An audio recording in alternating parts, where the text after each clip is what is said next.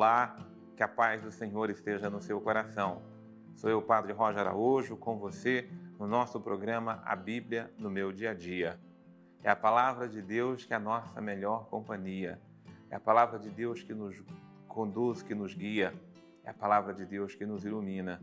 Por isso, nos colocamos diante da presença do Senhor nosso Deus, invocando sobre nós seu nome santo, poderoso e grande pedindo que o Senhor nos dê sua bênção, sua graça, sua luz e sua proteção, pedindo que a palavra de Deus nos dê a direção do viver a cada dia. Senhor, eis-me aqui para viver a tua palavra. E nós invocamos teu nome santo sobre nós, Senhor, em nome do Pai, do Filho e do Espírito Santo.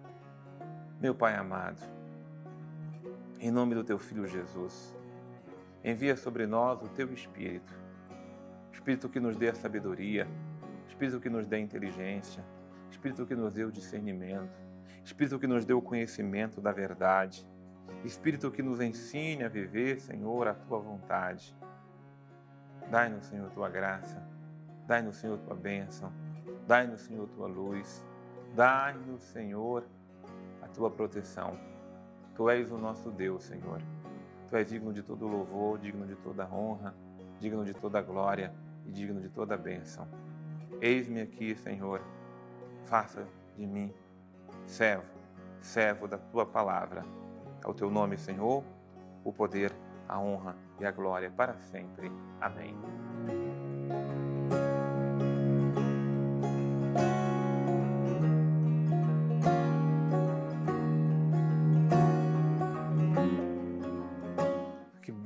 Bênção, meus irmãos, é a palavra de Deus no nosso coração. Que bênção é a palavra de Deus nos dando a direção. Que bênção é a palavra de Deus nos ensinando a viver. Por isso, nós abrimos então a nossa Bíblia na carta de São Paulo aos Efésios. Que riqueza essa carta, viu? 4, de 25 a 32 carta de Paulo aos Efésios 4, versículos de 25 a 32. Portanto, deixando a mentira, que cada um diga a verdade ao seu próximo, pois somos membros uns dos outros. Aqui, logo o primeiro versículo, Paulo já faz uma exortação que é a direção que Deus quer nos dar. Que direção é essa? Deixar a mentira. Deixa a mentira. Toda e qualquer forma de mentira é ilusão, é engano. Toda e qualquer forma de mentira é diabólica.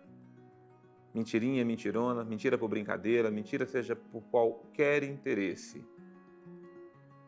Deixemos de lado a mentira que cada um diga somente a verdade ao seu próximo, porque nós somos membros uns dos outros, meus irmãos, nós pertencemos uns aos outros, nós somos membros do único corpo, que é o corpo de Cristo. Todos nós. Não há distinção de gente menos importante e de mais importante. O fato é que todos pertencemos a esse único corpo que é Cristo Jesus. Portanto, não justifica qualquer forma de mentira. Porque a mentira é uma ilusão para nós, a mentira é uma ilusão para os outros, a mentira é uma enganação, uma tapeação, uma corrupção da mentalidade. Por isso, nos despojemos de toda e qualquer forma de mentira que possa estar sobre nós. E a palavra exorta: podeis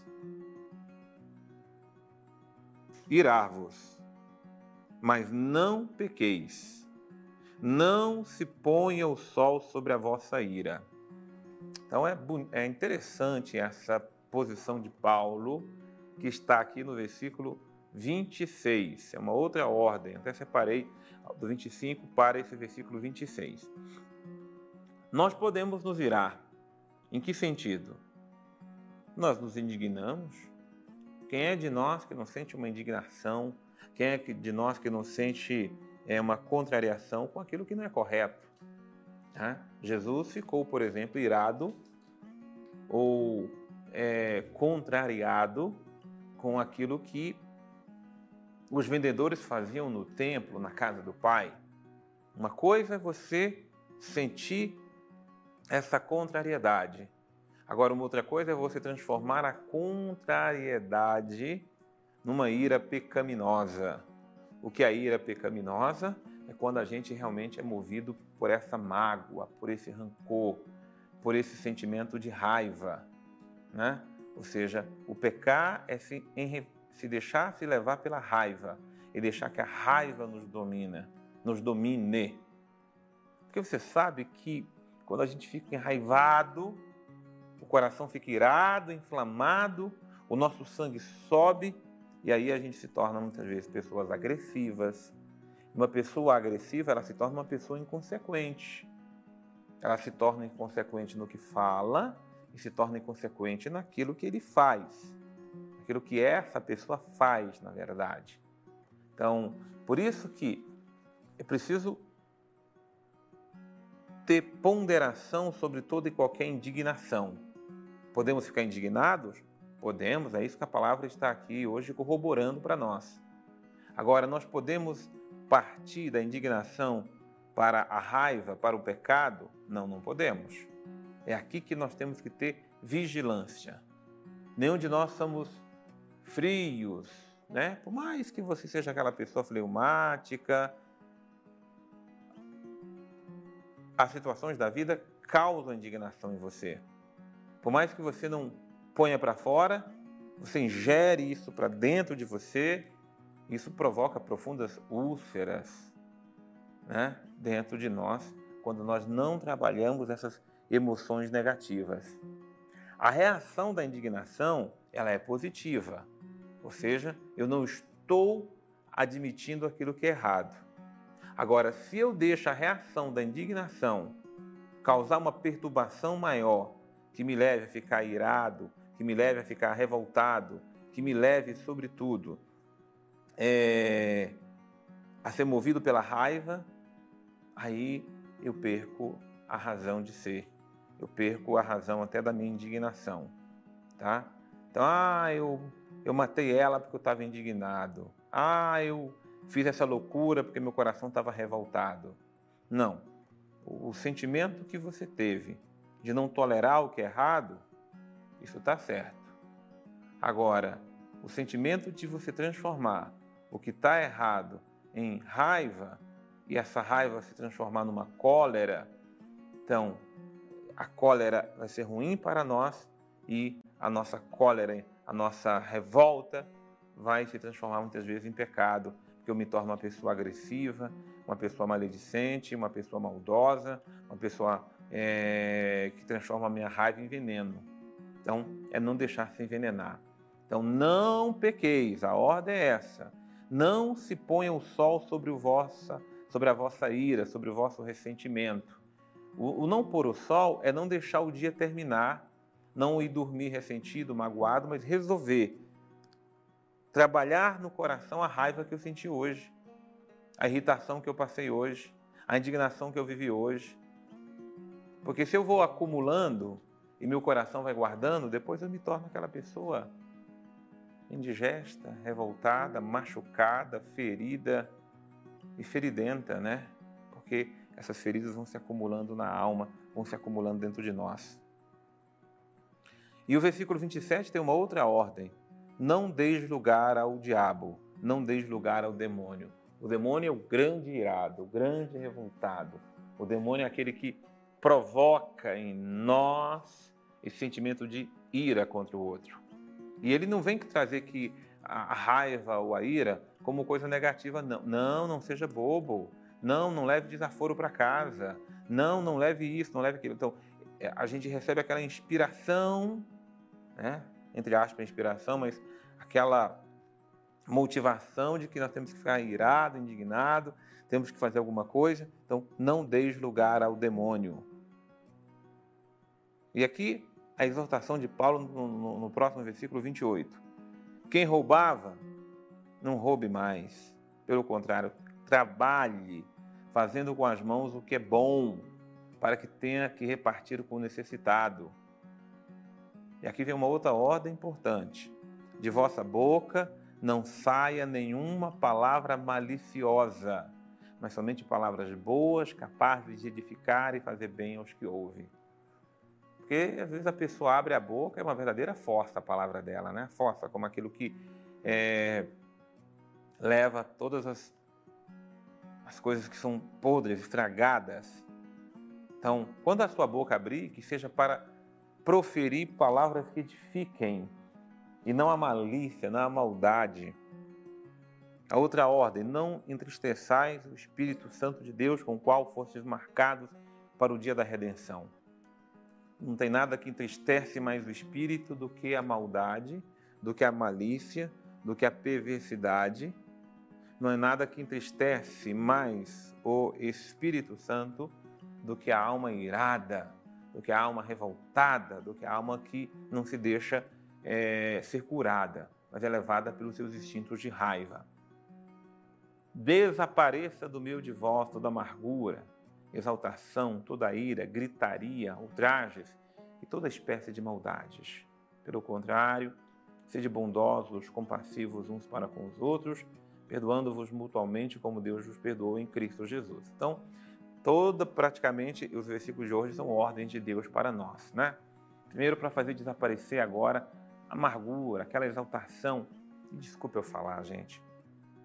Não dá para viver numa casa que tem gritarias, né? Não é que gritaria é uma coisa só de louco, não. Não é que gritaria é coisa de desequilibrado somente, não. É que a gritaria é coisa do inferno mesmo. Uns contra os outros, e um levanta a voz, o outro exalta mais que o outro, e um manda fazer isso, um outro manda para aquele lugar. Infelizmente, é uma triste constatação vê que muitas famílias, muitos casais tratam e levam a sua vida na gritaria, nas acusações, na exaltação, que tira toda a harmonia da vida espiritual. Muito bem, vamos trazer conosco aqui o nosso querido Padre Antônio Xavier. Eu gosto demais desse trecho que hoje nós estamos estudando da carta de São Paulo aos Efésios, porque ali o versículo 26 nos traz uma expressão ótima, linda e maravilhosa, né? Quando diz: podeis irar-vos, ou até mesmo podeis encolerizar-vos, contanto que não pequeis. Isso é muito interessante essa expressão, porque aqui São Paulo está separando uma coisa, dizendo: olha, gente, não tem como não ficar com raiva. Tem sempre um dia que a coisa dá errado um carro que te fecha, uma coisa que não funciona, algo que você apostou e já se foi, aquilo que você, sabe, aquela pessoa que, que você confiou muito e pisa na bola, sempre tem alguma coisa.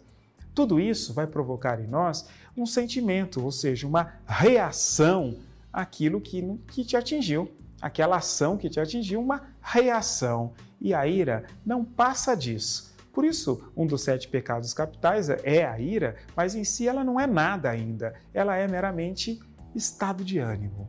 E estado de ânimo é propensão para ação, mas não é ação ainda. E é isso que São Paulo está separando aqui.